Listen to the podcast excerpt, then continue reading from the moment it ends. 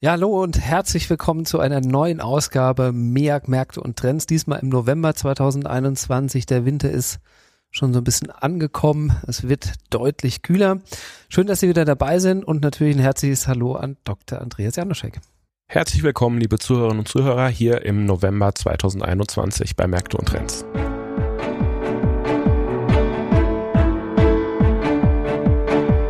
Märkte und Trends. Erfolgreich investieren und verstehen, was die Kapitalmärkte bewegt. Ein Podcast der MEAG mit Dr. Andreas Janoschek und Jörg Graf.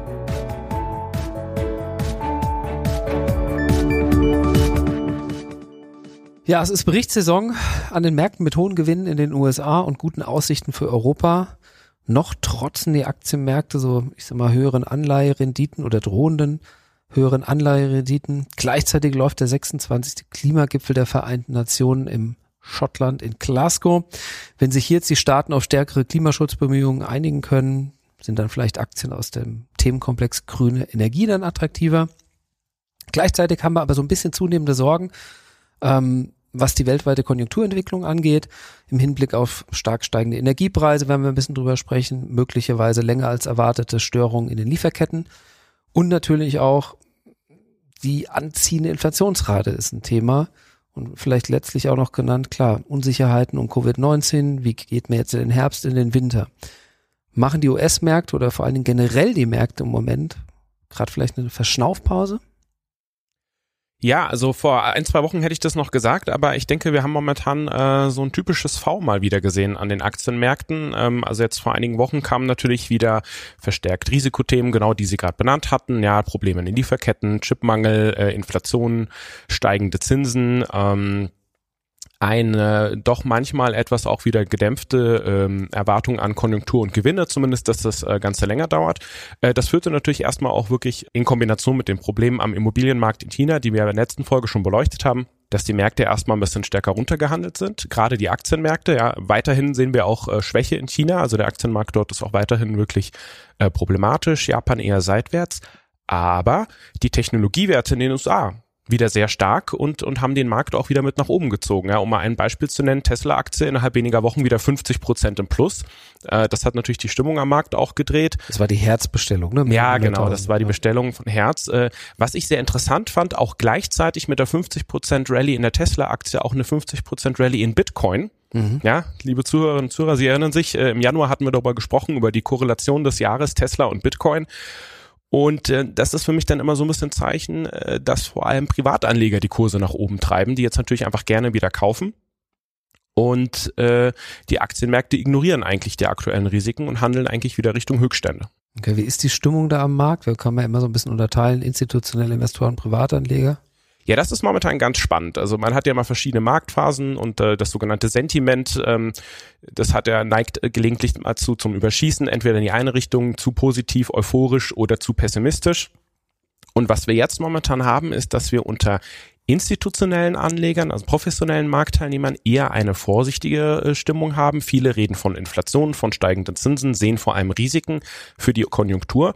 Aber unter Privatanlegern die Stimmung eigentlich ganz gut ist und äh, die sogenannte Buy-the-Dip-Mentalität weiter existiert und die Anleger halt einfach kaufen und äh, wieder etwas äh, stärker auch äh, gewisse Namen nach oben treiben, wie jetzt zum Beispiel die, den Autobauer, den ich genannt hatte. Also günstig nachkaufen im Hinblick, dass es ja langfristig dann doch attraktiv ist. Genau, wobei günstig jetzt natürlich immer relativ ist. Ja, ob die Tesla-Aktie jetzt noch günstig ist, darüber könnte man jetzt äh, lange philosophieren. Ja, ich war gedanklich auch eher beim breiten Markt. Ja. okay. Ähm, schauen wir vielleicht mal kurz ein bisschen nach Deutschland. Demografische Entwicklung, das ist, glaube ich, kein neues Thema. Das gibt schon länger. Fachkräftemangel. Ich sag mal, könnte natürlich auch Einfluss auf die Geschwindigkeit vom Wachstum von Deutschland haben. Gibt es da irgendwie Bedenken oder ist der Einfluss eigentlich gar nicht so vorhanden? Oder gibt es da vielleicht sogar Chancen, wenn wir jetzt irgendwie sagen, es gibt einen Fachkräftemangel, aber gleichzeitig, oder ich sag mal andersrum, etwas ältere Gesellschaft, gibt es da vielleicht dann auch Chancen, die sich dann daraus ergeben? Ja klar, also das sieht man natürlich bei Unternehmen aus der Medizintechnik. Ähm, dort ist natürlich äh, sehr viel äh, Potenzial, wenn man jetzt mal langfristiger denkt, äh, durch die demografische Entwicklung Ähm, grundsätzlich haben wir aber auch natürlich mehrere Trends, die momentan laufen. Also wir haben die steigenden Zinsen als einen Trend, der zum Beispiel den Bankensektor ähm, am Aktienmarkt äh, attraktiv macht. Äh, Versorger, wir hatten auch das Thema mhm. äh, Klimaschutz, Klimawandel, Veränderung der, der Energieversorgung ähm, bei uns. Äh, was aber am unbeliebtesten ist momentan sind Immobilienaktien. Ja, und das, das merkt man auch so ein bisschen, ähm, die Probleme, die jetzt natürlich aus, ähm, aus China kamen. Es verändert sich ja auch die Landschaft äh, durch, durch die Demografie, die Art und Weise, wie die, äh, mhm. wie die Leute wohnen und auch so ein bisschen die Stimmung, das hatten wir auch in unserem letzten Podcast, ähm, die, die Abstimmung in, in Berlin. Mhm.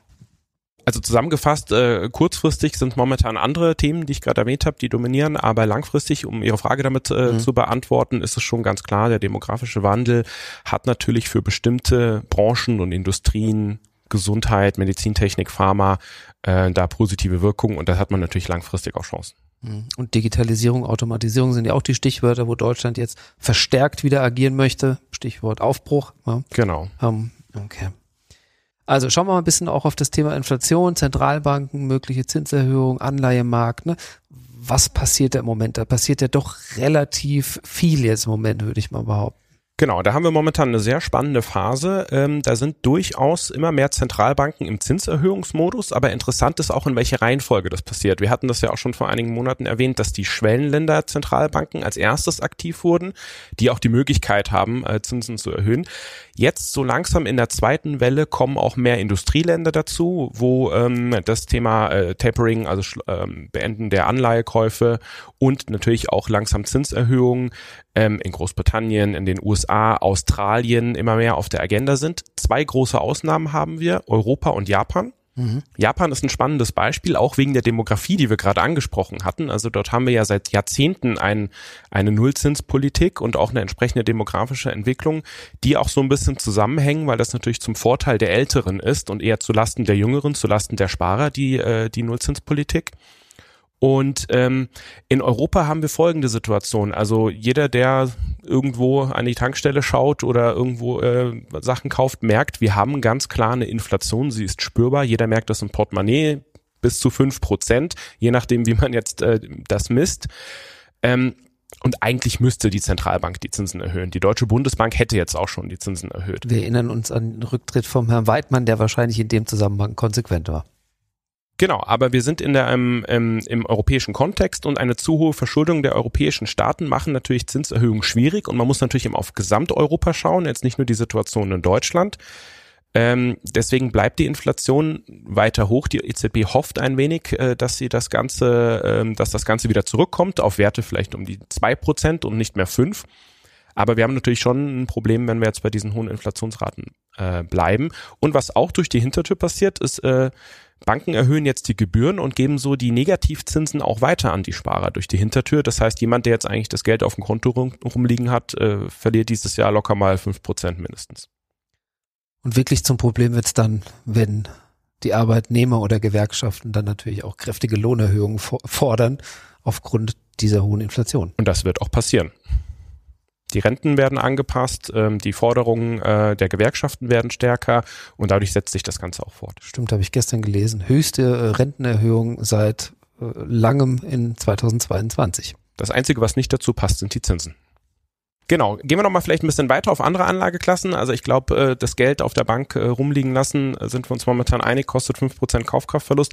Wie sieht's eigentlich mit anderen Anleihen aus? Also hochverzinsliche Anleihen sind jetzt wieder attraktiver geworden. Das heißt, Unternehmensanleihen mit ähm, höherer Verzinsung hat deutlich, haben deutlich bessere Renditechancen als jetzt Unternehmensanleihen mit guter Bonität, aber niedrigere Verzinsung da wir dort eher, da wir dort mittlerweile sehr geringe Renditeaufschläge haben. Das heißt, dort haben wir das Problem, wenn die Zinsen weiter steigen, ähm, dass der Anleger da eher Verluste fahren kann. Das heißt, was wir jetzt ganz gerne gut finden, ist sogenannte Short-Term High-Yield-Strategie, also kurze Laufzeit, wenig Zinsrisiko und höher verzinslich.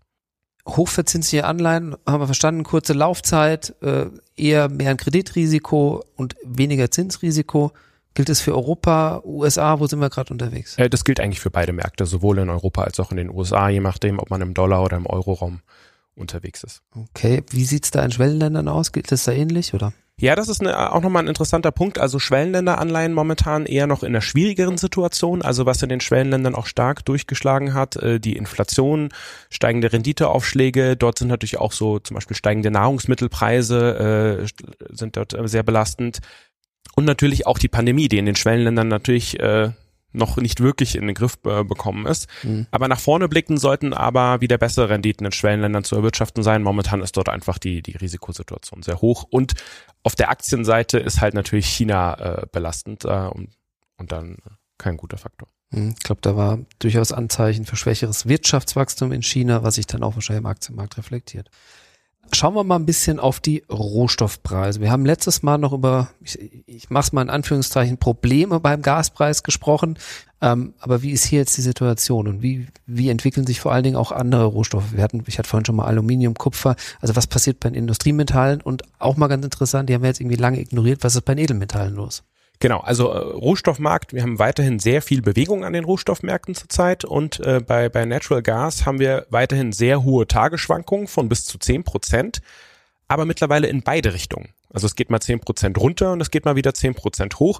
Hat ist ein volatiles Auf und Ab. Ähm, momentan sehr spekulativ und zum Teil auch, wie Sie es angesprochen haben, politisch motiviert. Also wenn wir jetzt eine Ankündigung äh, gesehen haben oder gehört haben von Russland, wieder mehr nach Europa zu liefern, hat das dann den Preisauftrieb erstmal gebremst, dann ging es mal zehn Prozent runter. Wenn dann aber festgestellt wird, naja, aber noch liefert äh, Russland gar nicht mehr Gas. Äh, Oder sogar weniger, weil irgendwie eine Pipeline ein Problem hatte. Irgendwie genau, so. dann geht der Preis wieder zehn Prozent hoch. Also das ist momentan wirklich sehr stark schwankend. Und ähm, ein zweiter Faktor, nicht nur Politik, ist wirklich die Spekulation darüber, wie streng oder wie mild der Winter wird. Ja. Ähm, und deswegen jetzt meine persönliche Empfehlung für Privatanleger, lieber Finger weg vom Gasmarkt. Momentan, da ist zu viel Bewegung drin, da geht's hoch und runter. Ähm, also nicht als Investition ausschließlich zum Heizen. Äh, genau, ja. Also nicht, nichts für die Altersvorsorge. So, was haben wir noch? Äh, Preis für Öl ist momentan in einem langen Aufwärtstrend. Äh, sieht ja jeder auch äh, an der Tankstelle. Äh, zuletzt hat die Dynamik im Preistrend wieder etwas nachgelassen und die Kurse könnten jetzt auch wieder ein bisschen abgeben. Ähm, und die Edelmetalle, hatten Sie angesprochen, ja, sind momentan eher schwach. Also eins ist immer ganz klar, steigende Zinsen sind nicht gut für Gold. Ja, also das ist jetzt kein, kein Zufall, äh, dieser Zusammenhang. Aber was auch ganz interessant war, Platin und Palladium, das sind ja zwei Edelmetalle, die auch in der Autoindustrie verwendet werden, die haben jetzt auch nachgegeben. Naja, ist ja klar, wenn wir jetzt äh, bei den Automobilherstellern wegen des Chipmangels zum Teil Produktionsstopps haben, Bänder nicht mehr laufen, dann ist natürlich auch die Nachfrage nach den Metallen nicht gut. So gesehen Edelmetalle momentan kein, kein gutes Umfeld. Industriemetalle. Ja, also bei den Industriemetallen äh, haben wir schon auch ganz klar einen intakten Aufwärtstrend. Ähm, aber sehr viel Volatilität, ähm, was wir schon sehen, dass einzelne Preise zwischenzeitlich immer wieder mal überschießen und dann wieder zurückkommen. Im Oktober war es Zink und äh, eine der möglichen Ursachen waren die Aussagen eines Zinkproduzenten, äh, der die Produktion in den europäischen Schmelzen zurückgefahren hat. Und Hintergrund, das ist ganz interessant, sind nämlich zum einen die hohen Energiepreise, aber auch äh, der hohe CO2-Ausstoß und, und CO2-Bepreisung. Das heißt, ähm, es lohnt sich nicht mehr bei dem aktuellen Zinkpreis Zink zu schmelzen, weil die Energiekosten hoch sind und weil eben auch CO2-Ausstoß so hoch ist. Das heißt, man sieht, die ganzen äh, Dinge, die wir hier diskutieren, haben auch wieder eine direkte Rückkopplung auf den Preis für Zink. Ich weiß nicht, ob Sie Zink im, im täglichen Leben benutzen, Herr Graf. Zink, Zink kann man ja fürs Immunsystem ganz gut einsetzen, werden die Tabletten jetzt auch teurer. Genau, ja, also Ihre Zinktabletten werden teurer, Herr Graf, äh, wegen des CO2-Ausstoßes äh, und, und den hohen Energiepreisen. So sieht man schön an einem plakativen Beispiel, wie alles wieder zusammenhängt. Was ich mich natürlich frage, ist, wenn jetzt hier in Europa das CO2 eingespart wird, weil das Zink hier nicht geschmolzen wird, dann wird es vermutlich woanders geschmolzen. Mhm. Genau, deswegen brauchen wir da auch für globale Themen globale Lösungen. Gutes Stichwort. Wir sind schon wieder einmal durch. Ich würde aber trotzdem gerne versuchen, dass wir so ein bisschen eine Zusammenfassung hinkriegen. Also ich glaube, einmal vorweggeschickt, Angst ist irgendwie nie ein guter Ratgeber, weder bei der Aktienanlage noch im Leben generell. Und, und es gibt aber natürlich ein paar Risiken, die auf der einen Seite der Waage zu finden sind. Wir hatten Lieferkettenverzögerung, äh, wir haben Covid-19, was jetzt wieder ein bisschen präsenter wird, Inflation. Also die eine Seite ist ganz gut gefüllt, sage ich mal. Mhm. Ja. Wann kommt denn jetzt der Zeitpunkt, wenn ich jetzt links auf die Waage, also da, wo die Risiken sind, vielleicht irgendwie noch ein Gewicht dazu mache, dass das kippt? Gut, vielleicht schauen wir noch mal, was auf der anderen Seite von der Waage ist. Also auf der anderen Seite von der Waage haben wir natürlich eine starke Nachfrage. Also weiterhin durch die äh, negativen realen Renditen, ja, die äh, Zinsen sind deutlich niedriger als die Inflation, werden Leute weiterhin äh, dazu ermutigt äh, und äh, motiviert oder quasi schon fast getrieben in riskantere Anlagen und es führt dazu, dass immer wieder ein Dip gekauft wird bei den Aktien zum Beispiel. Und so hält sich das Ganze eigentlich die Waage. Die Waage kippt mal wieder ein, zwei Wochen nach links äh, und dann kippt sie wieder nach rechts.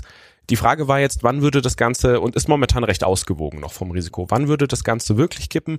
Das wäre, wenn wir zwei Sachen gleichzeitig kriegen, nämlich einen Einbruch der Unternehmensgewinne und der Wirtschaftsaktivität plus steigende Zinsen.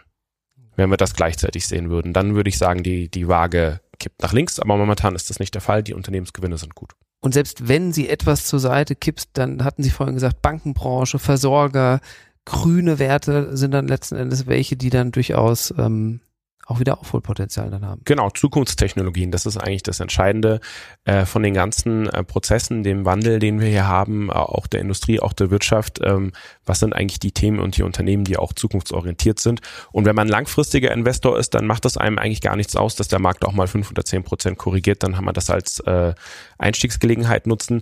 Äh, wovon ich nur wirklich abraten würde, ist bei den Sachen, die jetzt so überschießen, nach oben dann dem Trend noch hinterher zu springen und dann nochmal teuer nachzukaufen Deswegen haben wir jetzt zum Beispiel auch unser Engagement am Rohstoffmarkt zurückgefahren und Gewinne mitgenommen, weil es dann einfach mittlerweile schon recht teuer geworden ist. Okay, ja, es gibt Risiken am Markt, aber die Märkte sind weiter stabil. Ich glaube, das kann man so einfach mal zusammenfassen. Wir sind schon wieder am Ende. Vielen Dank fürs Zuhören. Vielen Dank, Dr. Andreas Janoschek, für die wieder mal interessanten Einblicke. Ja, vielen Dank auch von meiner Seite. Ähm, ich wünsche Ihnen jetzt noch einen angenehmen Herbst. Äh, hier bei uns in München sieht man so langsam, dass äh, Schnee auf die Berge fällt. Äh, ich hoffe, wir kriegen jetzt hier ähm, keinen zu kalten Winter, denn das würde die Inflation und die Rohstoffpreise weiter anheizen. Ja, wir bleiben optimistisch, würde ich sagen. Vielen Dank fürs Zuhören und viele Grüße aus München. Vielen Dank auch von meiner Seite. Der Märkte und Trends Podcast der MEAG Munich Ergo Kapitalanlage Gesellschaft MBH dient Informations- und Marketingzwecken. Rechtliche Hinweise und weitere Informationen erhalten Sie in der Beschreibung des Podcasts oder im Internet unter www.meag.com.